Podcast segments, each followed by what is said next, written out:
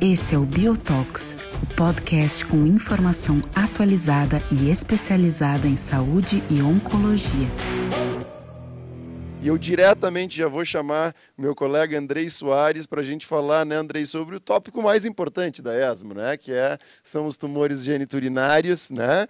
É, então, Andrei, seja bem-vindo. Né? Eu acho que a gente tem aqui é, também é, estudos muito importantes na área de uro-oncologia para serem discutidos, né? E a ideia, então, que a gente possa trazer um pouco dos aspectos dos tumores próstata e não próstata. E uh, eu vou começar já diretamente, para a gente não perder tempo e poder abordar os estudos. Uh, nós tivemos uma sessão presidencial em tumores de próstata, que eu acho que foi muito relevante, talvez os principais estudos em uro-oncologia nesse congresso, né, onde a gente teve dois importantes estudos. Um deles na doença de alto risco, doença M0, e um outro na doença metastática, uh, hormônio sensível, estudo PIS-1. Vamos começar com a doença de alto risco, Andrei, doença M0, aqueles pacientes que tradicionalmente a gente trata com radioterapia, com bloqueio hormonal entre 2 a 3 anos. E o que esse estudo fez foi avaliar eh, o impacto ou a adição de um novo agente, de novos agentes hormonais eh, após um tratamento definitivo. Então, esse estudo tratou os pacientes com dois anos de abiraterona, mais ou menos enzalutamida, né? Uh, e avaliou o impacto dessa adição nesse, nesse contexto. Uh, Andrei, comenta para gente né, eh, esse estudo, né, e agora que tu já está né, devidamente fardado, né, o impacto dessa doença de alto risco, né, da, da adição de abiraterona nos pacientes com doença localizada de alto risco. Obrigado, André, pelo convite. Bom, é um prazer estar aqui com vocês. Eu vou direto para o nosso ponto. Então, o estudo uh, Stampede, que você bem comentou, acho que foi um marco, né? Acho que é o primeiro marco que a gente tem, na verdade, no cenário de tratamento da doença localizada, porque há anos e anos e anos, no paciente de alto risco, a gente basicamente só sabia que a adição de bloqueio androgênico à radioterapia era melhor e tudo que a gente discutia depois não tinha um nível de evidência bom. Esse estudo bastante elegante, ele acabou é, travando a análise nos pacientes é, M0 de alto risco, ou linfonodos positivos, que eram 39% dessa população. Lembrando aqui só o que é alto risco, que eu já falo que já é para prática clínica. Então, o primeiro ponto que eu vou levantar aqui é alto risco no estudo Stampede não é o alto risco da mico que a gente classifica normalmente. Então, paciente de alto risco é o linfonodo positivo ou pacientes com dois de três fatores, isto é, T3, T4, glisson maior ou igual a 8 e PSA maior do que 40. Então, são pacientes realmente de alto risco, né? E pelo menos dois critérios importantes. E foram quase 1.900 pacientes, tinha uma corte que foi comparada ao tratamento padrão que tinha a biraterona e uma outra corte depois com a combinação. E basicamente o que a gente viu, a gente já conhecia é, que a sobrevida livre de metástases para esses pacientes tinha sido positiva com a adição de abiraterona lá atrás. A gente confirmou esse benefício agora no estudo de maneira geral, então uma redução do risco de progressão de doença da ordem de 47%. É, só colocando que dos pacientes que eram N0, né, com esses dois fatores de risco, quase 100% deles receberam radioterapia, e dos pacientes que eram linfonodos positivos como tratamento local, 70% recebeu radioterapia. E o que a gente viu agora na, na, na sessão presidencial foi um resultado muito interessante, que foi o ganho de sobrevida global para a adição de uma droga desse novo agente hormonal em dois anos para esses pacientes. Então, isso mudou realmente é, é, o tratamento padrão para esses pacientes, lembrando para essa parcela importante de pacientes. Isso tem é, uma, um impacto importante porque ele consolida aquele dado de, M, de MFS como surrogate endpoint no câncer de próstata localizado. Isso é muito importante, é uma das poucas doenças que a gente tem agora realmente uma confirmação de que o MFS realmente é um surrogate endpoint para a sobrevida global. prospectiva, né? Exatamente. E uma redução do risco de morte de uma maneira geral de 40%, o hazard 0,6. E quando a gente faz a comparação, não há uma interação entre quem usou a AB isolada ou AB e ENZA, mostrando que talvez intensificar com dois agentes hormonais, assim como diversos outros cenários da doença resistente à castração, por exemplo, que não se mostrou benéfico, no cenário localizado também não. Andrei, um ponto, dois pontos que eu vou, que eu vou provocar a discussão contigo, que de fato foi o que eu pensei no dia seguinte. A gente vê no consultório muitos pacientes com doença de alto risco sendo tratados cirurgicamente.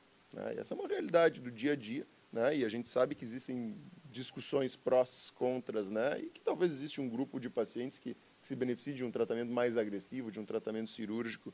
Né? Uh, tu acha que esse estudo modifica ou é um argumento a mais para a gente pegar aquela população de alto risco que chega no consultório uh, e recomendar um tratamento definitivo com rádio e uh, um tratamento sistêmico com castração e agora um novo agente hormonal? E mais, tu acha que a gente está autorizado a extrapolar um pouco esses critérios do Stampede para a população de alto risco, que talvez seja uh, parte do, do nosso dia a dia, que são os critérios de DAMIC, os critérios do NCCN, que é o que de fato a gente acaba utilizando de uma forma mais frequente no dia a dia? Então, a, a gente ficou numa sinuca de bico muito interessante aqui, porque a gente não tinha nenhuma grande evidência do tratamento em pacientes linfonodos positivos, por exemplo, a não ser o dado do Messing lá, de paciente que operava e fazia bloqueio definitivo, todo o resto são dados retrospectivos. A gente tem uma discussão muito grande sobre cirurgia nesses pacientes de alto risco ou linfonodo positivo. Só lembrando que ausência de evidência não é ausência de eficácia, mas a gente tem ausência de evidência clara e sólida. Eu diria que a gente tem que cada vez menos para esses pacientes discutir o tratamento agora sim de rádio, bloqueio e abiraterona por dois anos, é, porque é o dado de fase 3 com ganho de sobrevida global. Mas eu ainda não excluo 100% esses pacientes de discussão para cirurgia e eventualmente outras terapias. E, e, o que você colocou, eu acho que é muito importante, uma vez que a gente vai discutir esse tratamento, é que ele deva ser estritamente reproduzido nos critérios de alto risco do Stampede. Eu não acho que a gente deve colocar um paciente que tem outros critérios de alto risco pelo D'Amico para receber a abiraterona dois anos. Eu ainda não acho que isso deve ser feito na prática. Acho que para quem tem exclusivamente sim. E o que eu trago de dúvida aqui também, André, que eu acho que é reflexão, é até que ponto a gente não está tratando doença metastática, o quanto o PET de PSMA poderia mostrar o, o, verdadeiro benefício, talvez, numa população micrometastática versus, na verdade, realmente quem era a doença localizada. Nós não sabemos, mas é uma dúvida. E até que ponto célula tumoral circulante, esse tDNA, poderia classificar melhor esses pacientes também, né? Sem dúvida, até porque com PSA de 40, se a gente discute a realização do PET-CT com PSMA, provavelmente uma grande parcela desses pacientes devem ter doença metastática. Mas eu acho que esse é um estudo muito importante, né? E acho que é algo que vai mudar nessa população Practice... específica a, a, prática clínica, né? Acho que tu colocou muito bem. Acho que a gente tem que ter um cuidado na extrapolação, né? E, e, e acho que reforço que a discussão multidisciplinar precisa seguir, né? Uh, mas esse é um grande estudo. Andrei, segundo estudo de câncer de próstata Doença metastática, estudo PIS-1, apresentado pelo Dr. Karim Fizaz. Esse é um estudo super importante, né, que eu acho que vem preencher um gap, né, uh, talvez não ainda de forma definitiva, mas uma busca de uma informação muito importante. Rápida contextualização. Desde o estudo Charted e do Latitude, nós vimos uma mudança no cenário do tratamento da doença hormônio sensível com a intensificação do tratamento nesse cenário, ou com quimioterapia, ou com um novo agente hormonal, e a gente viu uh, a biraterona, a palutamida, a enzalutamida, mostrando os ganhos de sobrevida muito importantes. O que a gente não sabia é se a combinação dessas duas estratégias poderia ser sinérgica, ou poderia determinar ganhos adicionais. Mais do que isso, alguns desses estudos, Titan e Enzamet, que tiveram uma pequena proporção desses pacientes que receberam docetaxel e um novo agente hormonal, pareciam não determinar uh, um ganho adicional uh, com a combinação das duas terapias. E o estudo PIS-1, na verdade, é um estudo que tenta responder essa questão numa análise né, uh, fatorial, que, isso, que, que, avalia também o papel da radioterapia, mas que, de alguma forma, a radioterapia não interferiu nessa análise que a gente vai fazer. E o que a gente quer discutir aqui, de fato, é a análise da adição de abiraterona naqueles pacientes tratados com vamos dizer assim, charted-like, né? que foram tratados com castração e eh, docetaxel e concomitantemente iniciaram a biraterona e seguiram a biraterona. E aqui a gente vê, né, esse foi um estudo que mostrou um ganho de sobrevida global bastante importante, né, e que talvez nos também nos entusiasma de que talvez exista um espaço para uma terapia tríplice. Né? Qual é a tua impressão sobre os resultados desse estudo? Outro estudo muito interessante e vem trazer até de novo discussões sobre como tratar, e é isso aí, a, a intensificação da intensificação. Acho que o primeiro ponto é nós precisamos intensificar o tratamento, está muito claro, e a gente vê dados de vida real ainda muito crus e muito frustros com essa verdadeira intensificação de tratamento. Primeiro ponto que a gente deve fazer, está claro, tem diversos estudos citados por você que a gente deveria intensificar. Relacionado ao estudo PIS-1, novamente eu faço a mesma chamada que eu fiz do estudo Stampede na população M0 A população estudada no, estudo PIS-1 é uma população com câncer de próstata metastático sensível à castração de novo. Primeiro ponto é esse, muito importante. Então a gente tem que discutir, porque aqui são detalhes de identificação, custo, algo mais de toxicidade. É, como você bem colocou, a adição de abiraterona para quem faz concomitantemente. Então lembra, os, tra os, tratamentos começaram todos juntos. Né? Bloqueio, abiraterona e docetaxel mais ou menos os padrões do Enzamet, que não foi positivo para a sobrevida global. Bom, o que, que esse estudo mostrou? Como você bem colocou, um ganho de sobrevida de progressão. A gente sabia que adições sempre davam em diversos outros cenários. O Enzamet deu esse ganho de sobrevida de progressão, numericamente todos muito parecidos, em torno de 50% de redução de risco de progressão. Só que aqui, diferentemente do Enzamet, a população teve um ganho de sobrevida global. Algumas perguntas que ficam desse estudo: é para todo mundo ou não é para todo mundo? Quem deve ou não receber é, a intensificação de tratamento? Os primeiros pontos aqui, assim, o Enzamet ele ainda não tem eventos suficientes para a gente dizer que é um estudo negativo para a sobrevida global. Então esse é um ponto. O segundo ponto, esse estudo PIS-1, ele acaba avaliando a adição de abiraterona ao docetaxel e não de docetaxel abiraterona. Faz diferença isso. Faz diferença a gente não sabe se eventualmente a gente está resgatando uma eficácia talvez menor do docetaxel. Então eu teria que ter um braço que recebesse só um novo agente hormonal. Então, esse primeiro ponto aqui que eu trago é, eu não sei se todo paciente com doença de novo deve. Lá teve uma avaliação de alto e baixo volume. O benefício, novamente, foi, né, dois terços dos pacientes eram alto volume, foi basicamente nestes pacientes. Não houve um benefício de sobrevida global na população de baixo volume. Trazendo para amanhã, quando eu vou discutir com o paciente o tratamento, é para todo mundo com doença sensível de alto volume? Por uma boa parte. Para os outros pacientes de baixo volume, eu ainda acho que o novo agente hormonal isoladamente é importante. E eu talvez discutiria com mais afinco e mais vontade a intensificação desse tratamento, principalmente nos pacientes com doença visceral hepática. A gente sabe, desde lá de trás dos dados Sim, da Susan Halaby, o prognóstico da doença linfonodal exclusiva, pulmonar, óssea, tal, tal, tal. Doença e, visceral é E visceral, principalmente hepática, é muito ruim. Então, eu, eu, hoje eu não teria muita dúvida de intensificar nesse cenário. Dois pontos, Andrei, para adicionar no que tu colocou, que eu acho que são importantes. Eu acho que, tu, acho que a leitura da análise de como o estudo foi desenhado em relação a como é que a gente interpreta esse dado em relação à adição de abiraterona, né? assim, adicionar abiraterona ao docetaxel, a gente não sabe, a gente não sabe como é que seria adicionar docetaxel à abiraterona, né? Mas é importante fazer um, eh, assim, um comentário de que na verdade, no momento em que o estudo foi desenhado, a gente não tinha esse braço, ou não poderia ter sido colocado esse braço de novo agente hormonal isolado, porque não era o tratamento padrão na época. Já houve uma emenda no momento em que o Charted foi né, eh, reportado para que a gente pudesse incluir esses pacientes. Então, é, é um estudo bem desenhado, na verdade. Claro que fica a, a falta dessa informação, mas... Esse ponto é importante, é verdade. O desenho é muito bom. Né? Exato. Assim, 60% da população global do estudo recebeu ADT com docetaxel por essa emenda, né? Exato. Mas é, isso, é importante frisar. Naquela época do desenho não se tinha o estudo latitude, por Exatamente. exemplo. Exatamente. Então, acho que esse é um ponto importante, que é um, assim, é um gap olhando retrospectivamente. Né? E eu acho que isso vai... Né? A, a doutora Eleni, na discussão, ela começa a discussão dela como uma das conclusões que ela tem, que é assim, bom, talvez a gente possa concluir que a doença hormônio sensível precise de um novo agente hormonal. Né? É, é, a gente não sabe o resto, né? mas assim, talvez a gente não possa tirar um novo agente hormonal é, do plano de tratamento dessa doença. O que me chamou a atenção são dois pontos. Um, quase 80%, ou se não me engano, 80% dos pacientes receberam a biraterona depois da falha do cetaxel. E a gente está discutindo aqui um ganho de sobrevida global, que na população de alto risco foi de 1,5 anos. Isso em doença metastática é muito significativo. Né? O próprio Charter, do próprio Latitude, tem ganhos dessa magnitude. Né? Então, é, de fato, é um ganho é, importante do ponto de vista absoluto, né? É, e tem uma boa proporção de pacientes que fez o tratamento sequencial. Né? Charter seguido de um novo agente hormonal, aí no cenário, claro, resistente à castração. O que a minha leitura fica de que talvez, de fato, exista essa população que vai se beneficiar de um tratamento precoce. Né? O, o tratamento intensificado precoce, como você bem colocou, André, a gente pode ter aqui de base, por exemplo, os estudos de doença M0 resistente à castração, onde muitos pacientes tomaram essa medicação na, na, na progressão e foi positivo para a sobrevida global, mostrando que o tratamento precoce é importante.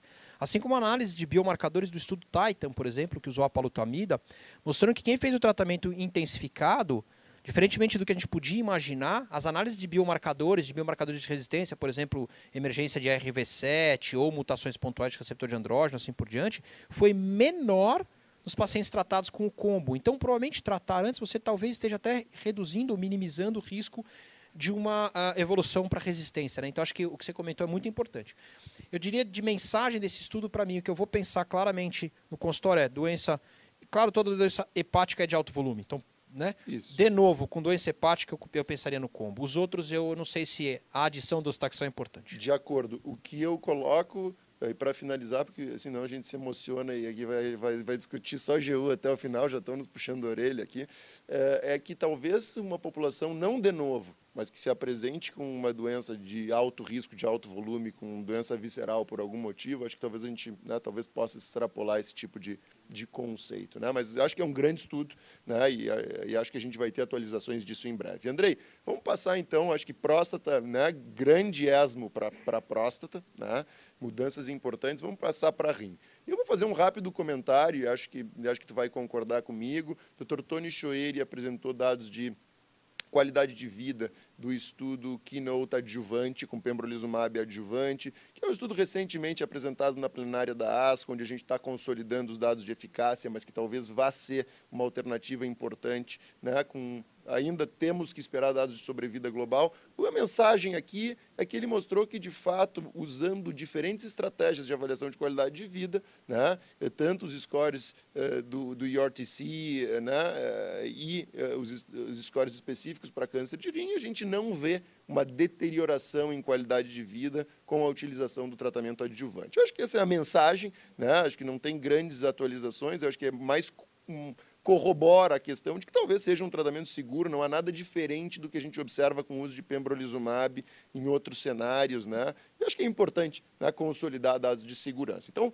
vou pular esse estudo e vou passar para o estudo STAR em câncer de rim, que eu acho que é um estudo importante, talvez uh, um pouco atrasado do ponto de vista da evolução do câncer de rim, mas que avalia, na verdade, um tratamento intermitente com terapia anti-VEGF. Né? Então, uh, o estudo pegou uh, pacientes que eram tratados com sunitinib e pazopanib, um grupo controle que fazia o tratamento padrão com a terapia antiangiogênica e um grupo que fazia pausas no tratamento, né? comparado com o grupo controle, que era o tratamento contínuo.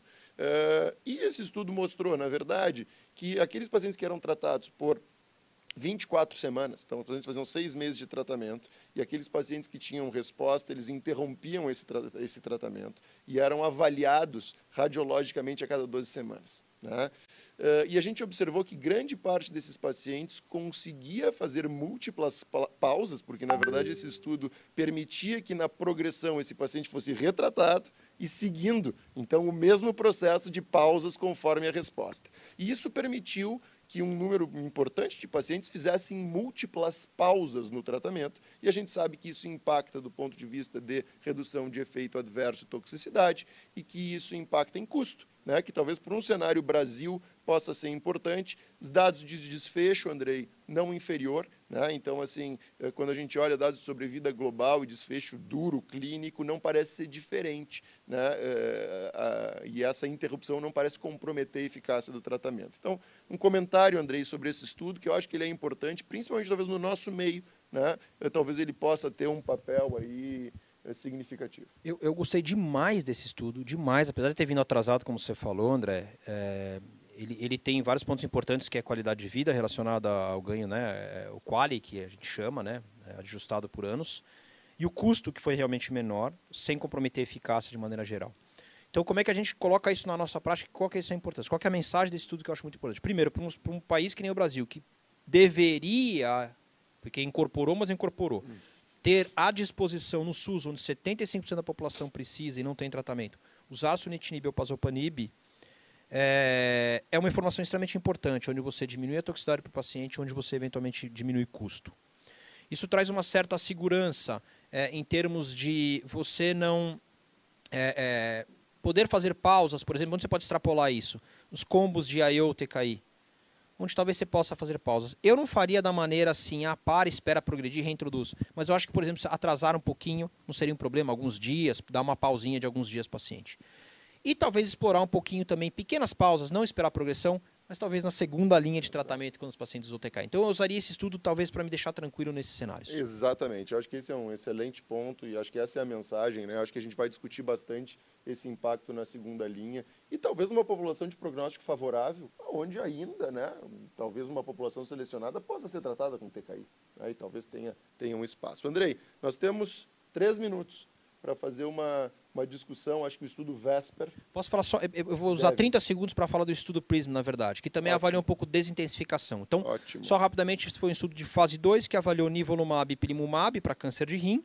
É, tinham todas as populações, intermediário, é, é, favorável, intermediário e mau prognóstico, para receber o nivolumab como recebe, mas o ipilimumab a cada 12 semanas. Um braço fazia o tratamento que era é, é, cada 12 semanas e o outro braço fazia o tratamento padrão e eram comparados ao controle histórico, isso era muito importante. Mas o endpoint desse estudo era avaliar a toxicidade entre esses dois braços. O que a gente viu nesse estudo é que aparentemente é, a eficácia é muito semelhante, tem alguns viés pequenos, porque a gente poderia depois discutir, mas que a toxicidade foi muito menor, 33 versus 53% em quem fez o IP mais espaçado, e que isso garante um estudo randomizado de fase 3. O que a gente precisa ter desse estudo é ainda não muda a prática clínica para fazer ipilimumab a cada 12 semanas. Eu não acho que esse é um estudo de mudança de prática clínica, porém, o paciente que tem muita toxicidade, está indo mal com IP, me tranquiliza para atrasar a dose do ipilimumab se eu precisar depois. Eu acho que essa é a grande mensagem do estudo PRISM. Excelente, Andrei.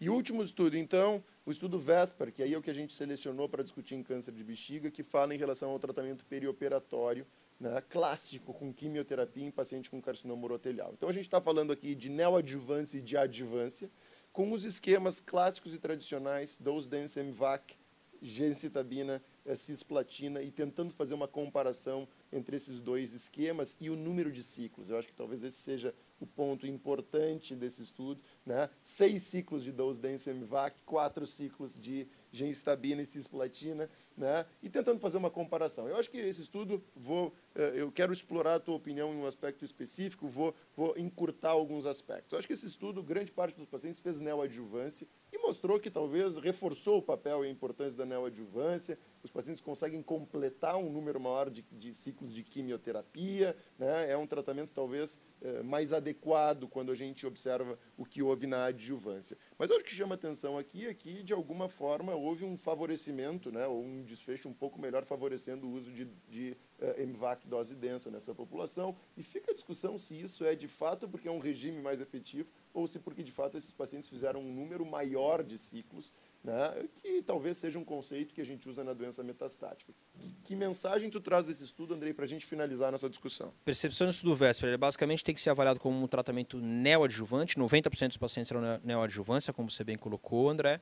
É, e acho que a mensagem mais importante aqui é que a gente compara os controles históricos de resposta nos seus estudos e a gente vê que é, MVAC dose dense, quando faz 3, 4 ciclos, tem a mesma resposta do GC versus quatro ciclos. Então, basicamente aqui foi a dose intensidade, só 60% conseguiu fazer os seis ciclos, Exato. depois de um tempo não é fácil. Basicamente, eu acho que isso não muda a nossa prática clínica de mais do que quatro ciclos de quimioterapia. Estou falando de pacientes N0, tá? Isso é importante. Não muda a nossa prática clínica. Esse ganho de resposta patológica basicamente veio por conta de mais ciclos de quimioterapia. E isso deve mudar em breve porque a gente deve ter a chegada de imunoterapia combinada no cenário neoadjuvante e provavelmente até com backbones diferentes. Eu particularmente acho que a quimioterapia que a gente usa, seja GenC, seja MVAC, apesar dos dados de cisplatina avaliados no estudo em Vigro 130, esses são dados que combinados à imunoterapia atual, eles são detrimentais. A gente deve ter muito mais novidade quando a gente falar de infortumab, em combinação ou outras drogas é, nesse cenário com a imunoterapia. André, excelente. A gente podia ficar bastante tempo discutindo aqui outros estudos. É porque Ju é o mais importante, né? Exato, é o mais importante. Mas acho que foi excelente. Obrigado, Andrei.